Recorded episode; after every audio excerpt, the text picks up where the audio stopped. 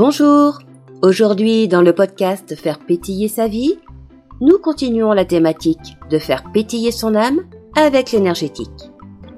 Je suis Laure Tarin, formatrice, coach de vie et énergéticienne. Âme et énergétique, deux termes qui ne parlent pas forcément à tout le monde. Mais ça va? Même pas peur? On continue? Alors après avoir parlé brièvement hein, de géobiologie, de l'énergétique qui nous entoure et qui a un impact sur notre santé, je vous ai parlé de la notion de centre énergétique que sont les chakras. Nous allons reparler des chakras d'un point de vue plus chamanique ce coup-ci afin de vous expliquer ce qu'est notre corps lumineux. Alors pour ce faire, je vais me servir du livre d'Alberto Villoldo qui s'intitule Les chamans des temps modernes car je trouve que les choses sont bien imagées. Ce qui va éviter à certains d'entre vous, qui ne sont pas encore tout à fait à l'aise avec ce concept énergétique, soit de s'endormir, soit de passer à notre épisode. Je vais vous livrer ce que j'ai appris et expérimenté également dans mon parcours personnel avant qu'il ne devienne professionnel. Je vais vous livrer ce qui m'a permis de passer de ça marcherait, ça se saurait à et pourquoi pas vous vous rappelez, je vous en ai parlé hein, dans la présentation de la thématique. Et peut-être alors que vous aussi, vous passerez de vos croyances à pourquoi pas moi? D'ailleurs, si vous avez encore des réticences dans le domaine, écrivez-moi à faire pétiller sa vie gmail.com.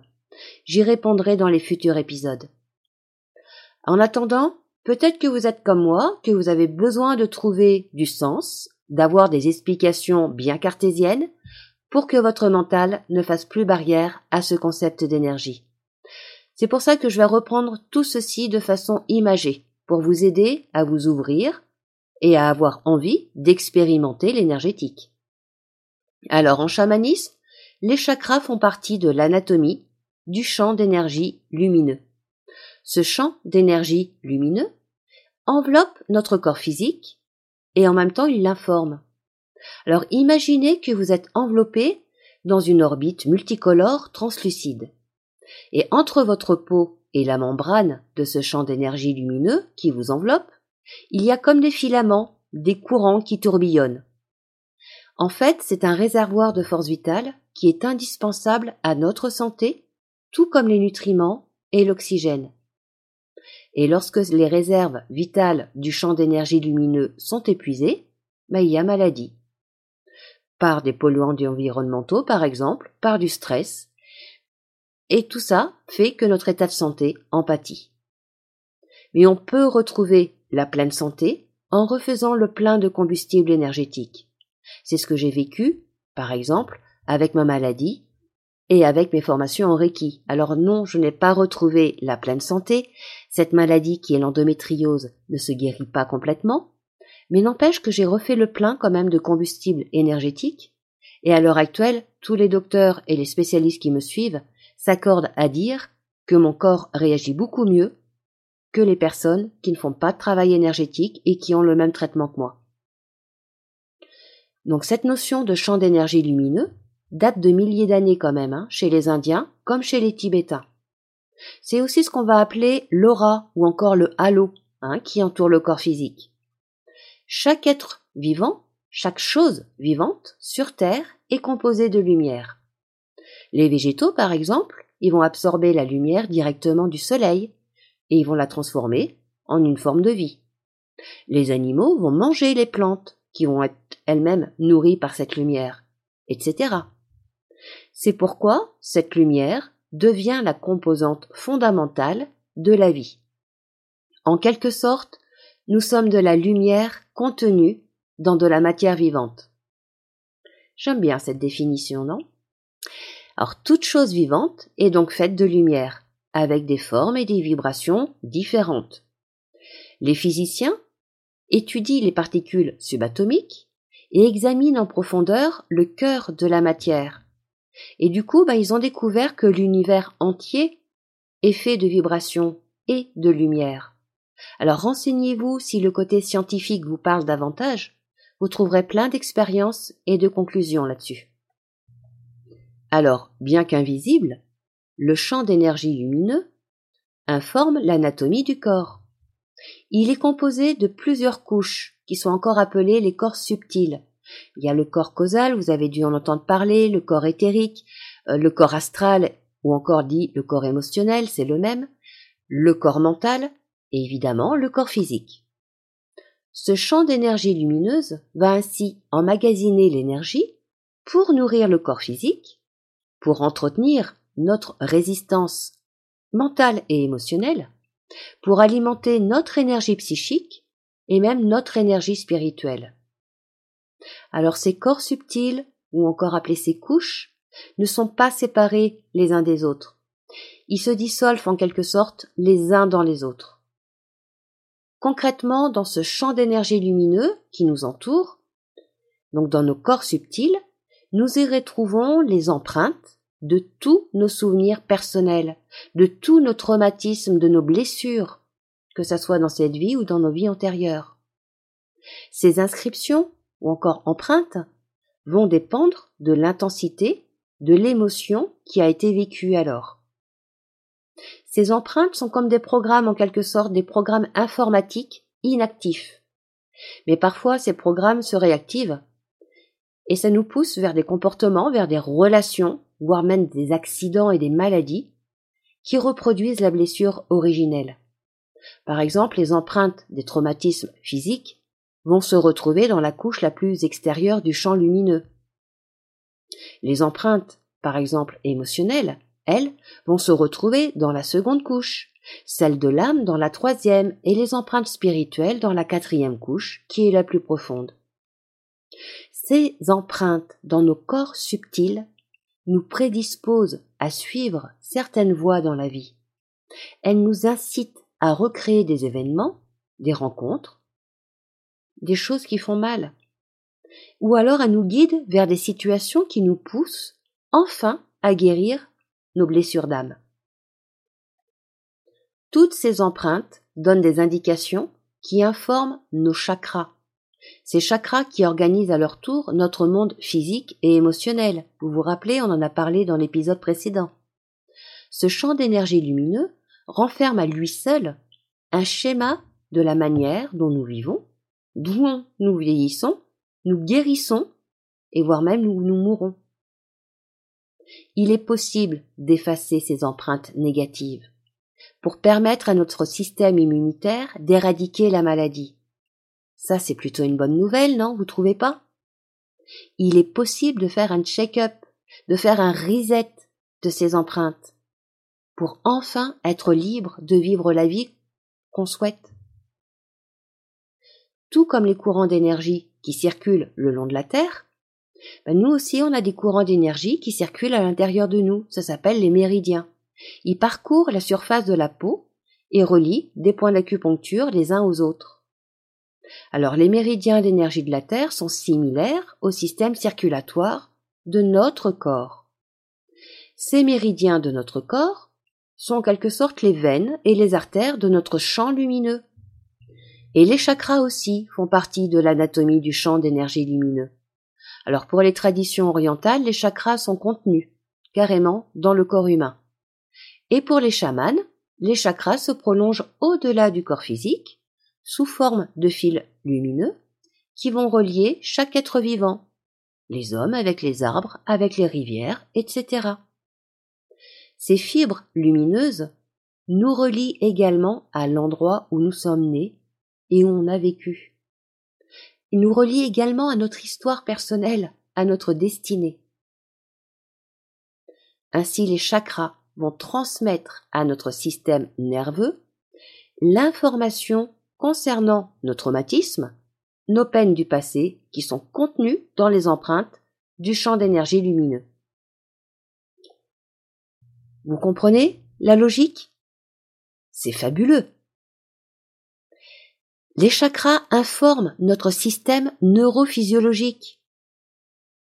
Ils influencent nos humeurs, notre bien-être physique et émotionnel. Comme nous l'avons vu, nos glandes endocrines sont reliées avec ces chakras. Et ces glandes endocrines bah, régulent notre comportement humain.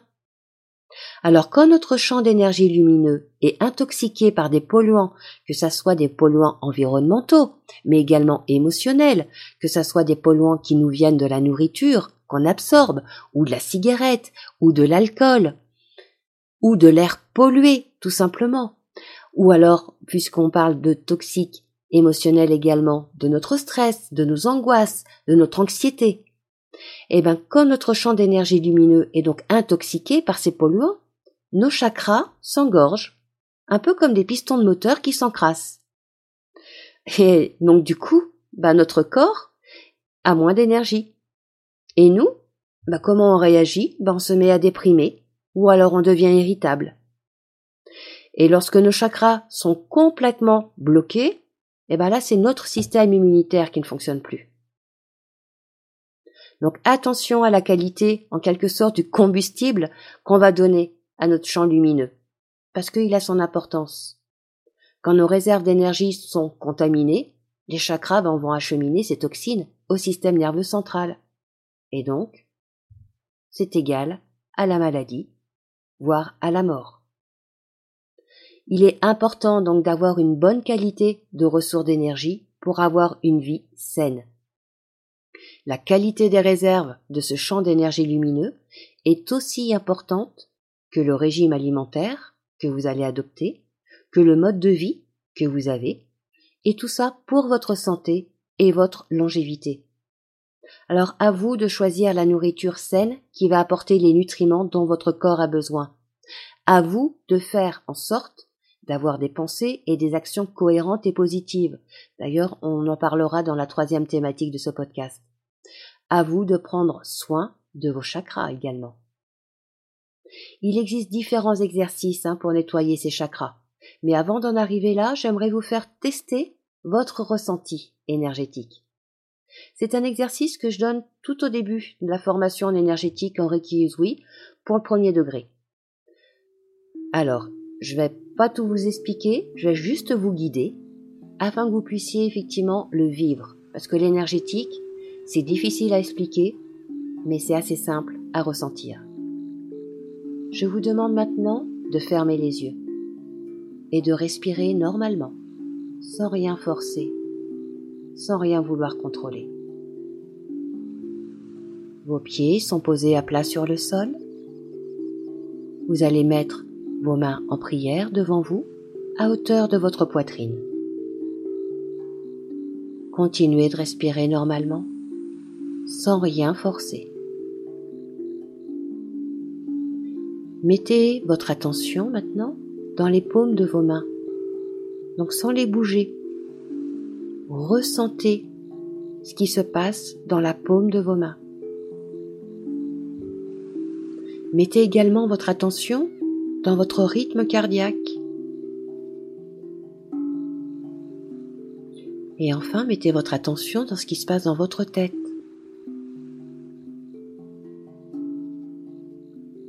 Maintenant, tout en douceur et vraiment très lentement, vous allez écarter vos mains l'une de l'autre, mais vraiment très très lentement, toujours les yeux fermés. Et soyez attentif à ce qui se passe au niveau de votre rythme cardiaque, de votre bien-être en général. Continuez d'écarter vos mains jusqu'à les avoir écartés à peu près de la largeur de vos épaules. Toujours les yeux fermés.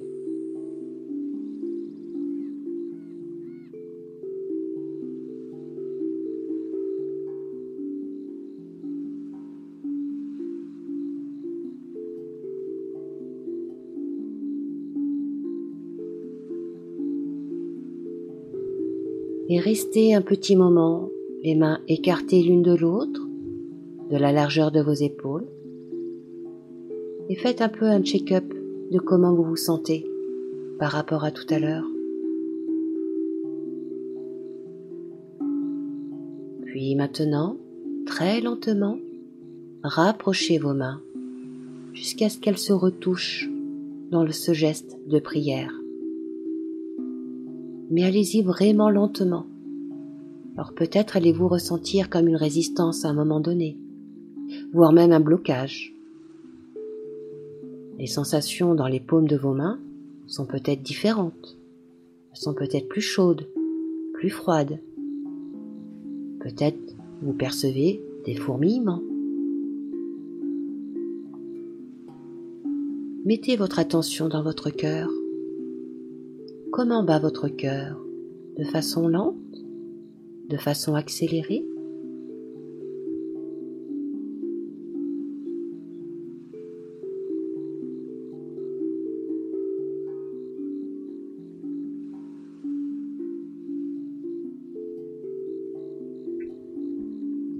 Et maintenant que vos mains se touchent de nouveau, elles sont collées l'une à l'autre.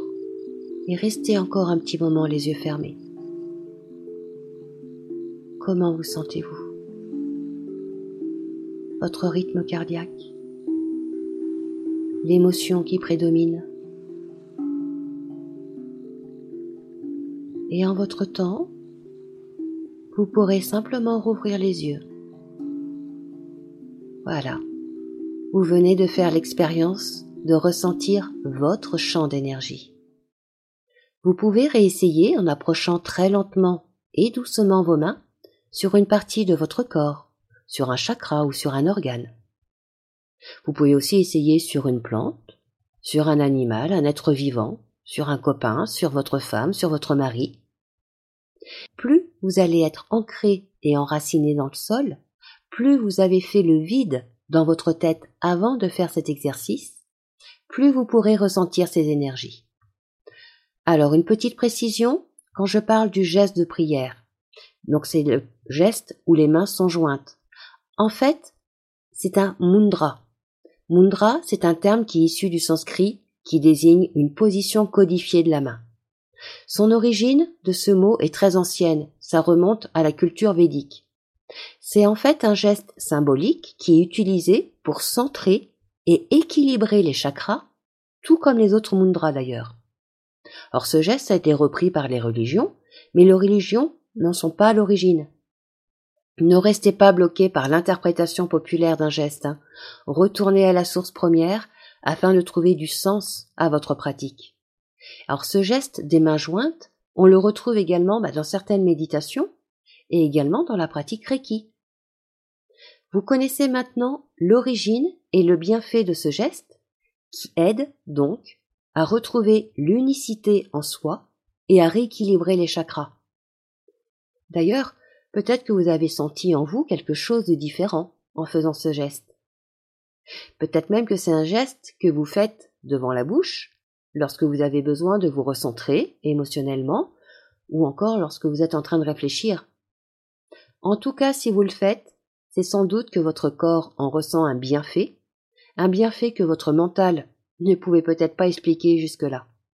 Pour conclure sur le corps de lumière que nous venons de voir, je vous rappelle juste un petit peu mon expérience personnelle. Vous vous rappelez, dans la présentation de cette thématique, je vous parlais que lorsque j'étais sortie de ma formation au j'avais croisé un monsieur d'un certain âge qui s'était retourné sur mon passage et qui m'avait dit que j'étais belle.